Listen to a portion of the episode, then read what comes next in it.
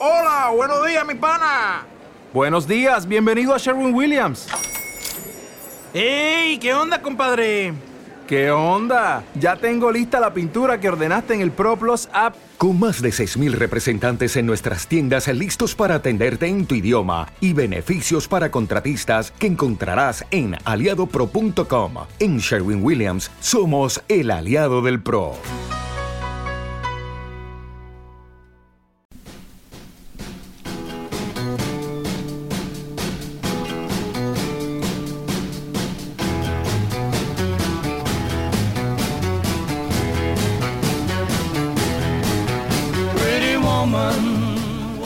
Hola, yo soy Antonio Jiménez y esto es Nada más que música. Muy buenas tardes, señoras y señores. Bienvenidos todos al 102.1 de su dial FM, Radio La Granja, y a su programa favorito, Nada más que música.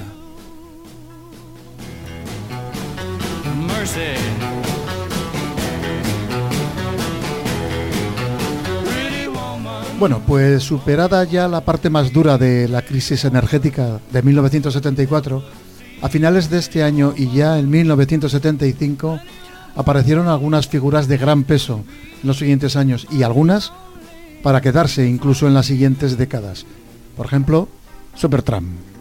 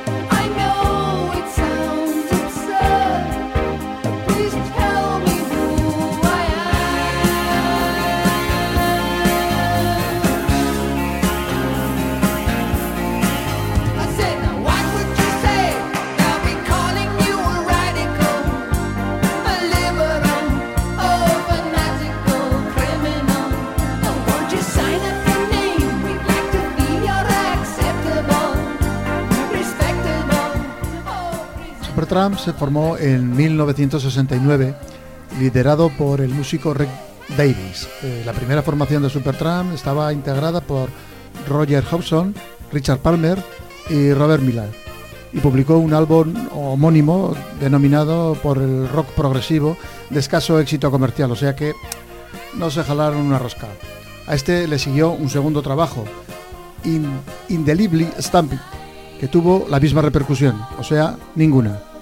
Bueno, pues con estas expectativas el grupo se remodeló, saliendo Palmer y Mila, que fueron sustituidos por otros, otros músicos, que no citaremos porque duraron cuatro días. A causa del escaso éxito inicial, Davis y Hobson crearon una nueva formación con nuevos músicos, Thompson, Helly Will y Seidenberg, y sus nuevos trabajos incluyeron un sonido más orientado al pop y con una importante participación del piano y del saxofón. El primer álbum de esta formación, Crime of the Century, favoreció el auge comercial de Supertramp, consolidado con sencillos como Dreamer.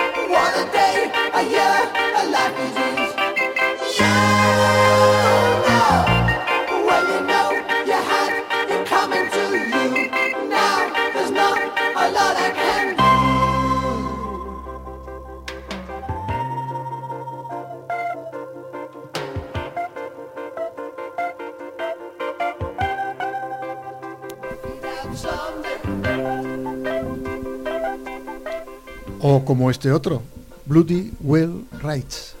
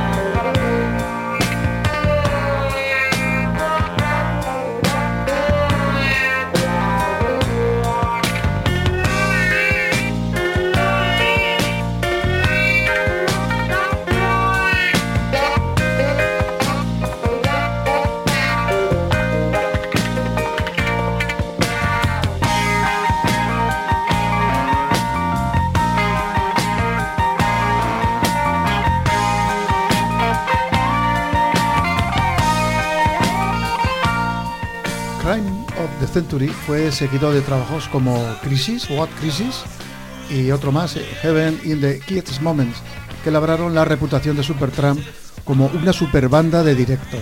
Pero fue el álbum Brickfax en América el que consolidó a Supertramp como una banda de éxito al alcanzar el primer puesto en la lista de los discos más vendidos de países como Alemania, Australia, Canadá, Estados Unidos, España y Francia, bueno, entre, entre otros muchos. Tres de sus sencillos, Goodbye Stranger, Take Out the Long Way Home y The Logic Song, que es la canción que hemos escuchado al inicio del programa, fueron top 20 en los Estados Unidos, donde el álbum vendió más de 4 millones de copias. Vamos a escuchar uno de estos sencillos, Goodbye Stranger.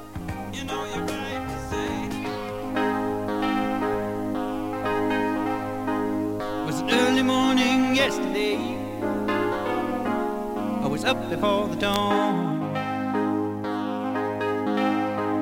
And I really have enjoyed my stay, but I must be moving on.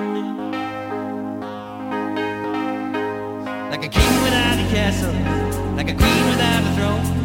I'm an early morning lover, and I must be moving on. Now I believe in what you say wounded truth.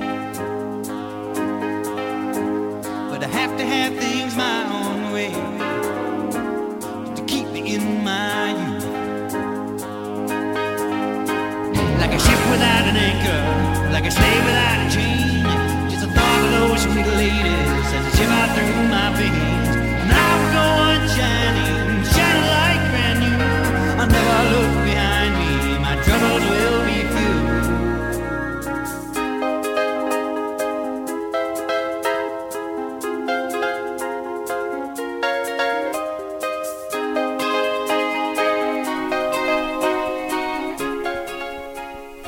En América es el sexto álbum de estudio del grupo y fue publicado en marzo de 1979. Grabado en el Village Record de Los Ángeles entre mayo y diciembre del 78, el álbum se convirtió en el mayor éxito comercial del grupo. Fue galardonado con dos Grammy en las categorías de mejor diseño de embalaje y mejor arreglo para álbum no clásico y ha sido certificado como disco de diamante en Canadá y con cuatro discos de platino por la RIA. La canción que da título al álbum, Big Facts en América, fue publicada como segundo sencillo promocional y alcanzó el puesto número 9 en las listas. La canción fue escrita por Roger Hodgson antes de la formación de Supertramp, prácticamente en su adolescencia, aunque posteriormente en los créditos eh, se firmaba conjuntamente con Hodgson y Rick Davis. La letra habla sobre una persona que nunca ha estado en Estados Unidos y que fantasea con el país. Esta es la canción.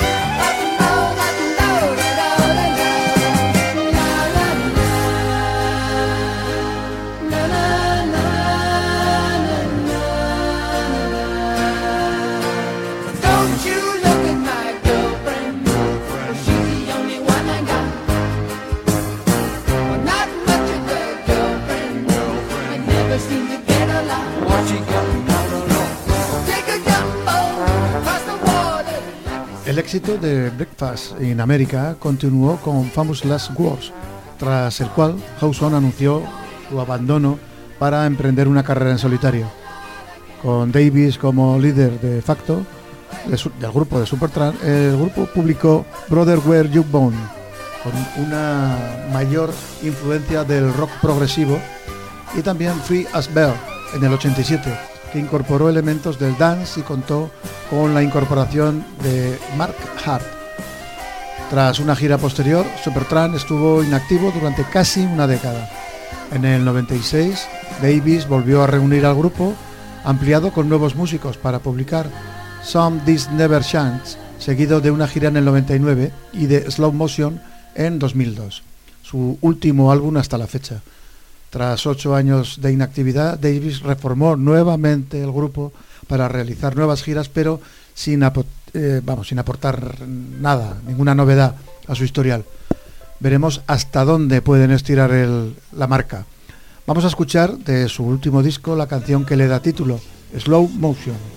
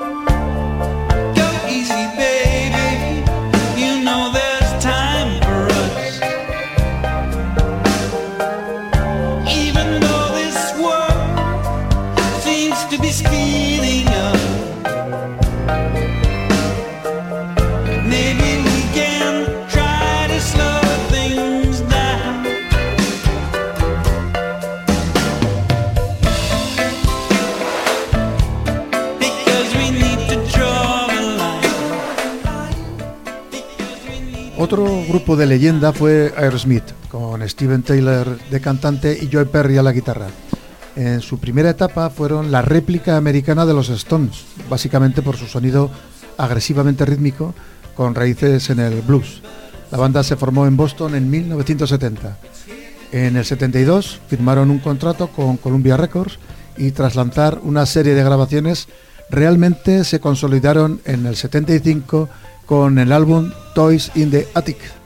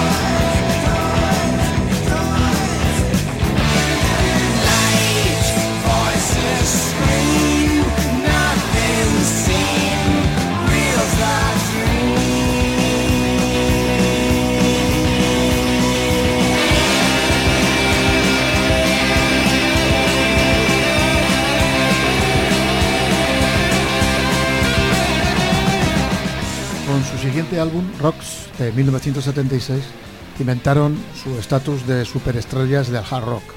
Para finales de la década de los 70, eran ya una de las bandas más populares de rock duro de todo el mundo, consiguiendo cosechar un gran número de seguidores. Sin embargo, la adición a las drogas y los conflictos internos a los que se hicieron muy aficionados, los miembros de esta banda darían como resultado la fuga de Perry y de Whitford en el 79 y el 81 respectivamente, serían sustituidos por Jimmy Crespo y Rick Defy.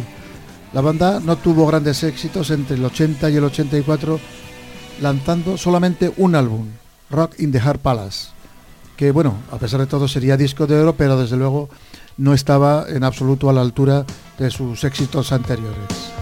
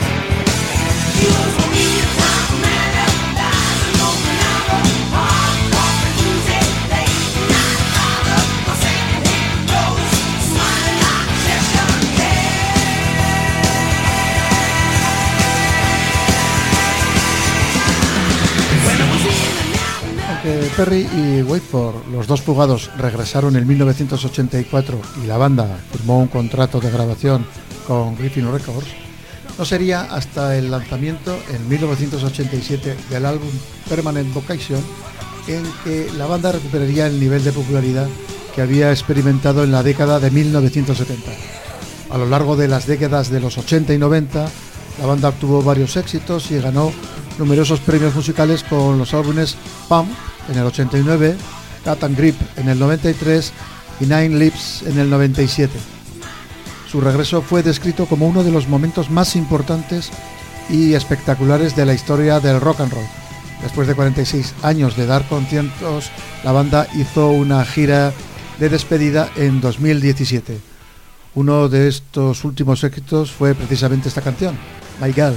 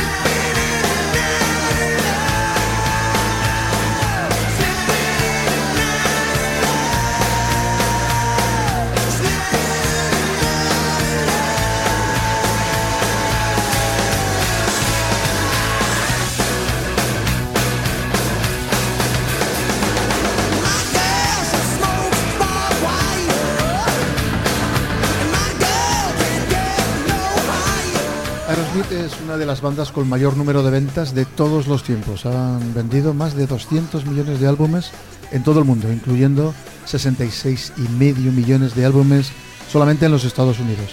También tienen el récord de ser el grupo estadounidense con mayor número de discos de oro y platino. La banda ha conseguido 21 entradas al top 40 eh, del Billboard Hot 100, 9 números 1 en el, en el Mainstream Rock Tracks y 4 premios Grammy 10 TV, en fin, la leche. Han sido incluidos en el Salón de la Fama del Rock en el 2001 y en 2005 fueron clasificados número 57 en la lista de los, 50 perdón, de los 100 mejores artistas de todos los tiempos de la revista Rolling Stone. No está mal para unos chicos tan malos. Nos despedimos de Aerosmith con otro poderoso corte de este último disco, Fever.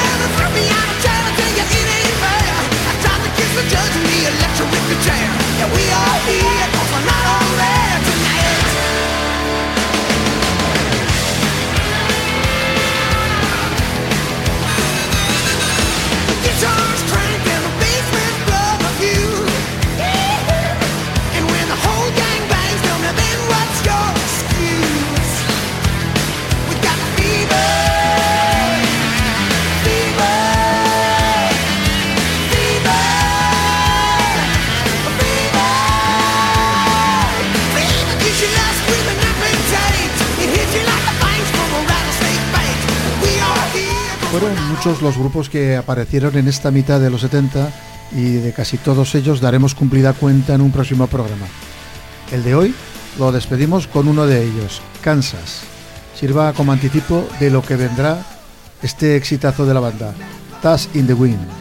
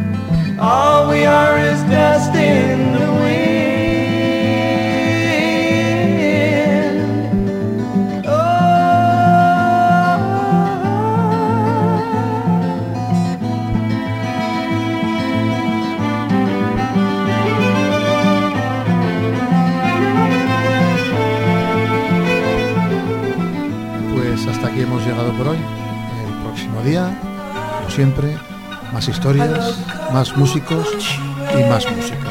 Hasta entonces, buenas vibraciones.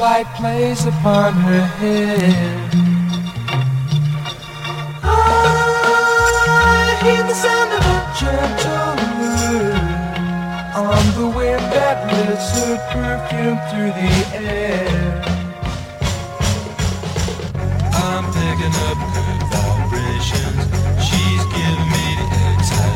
I'm backing up.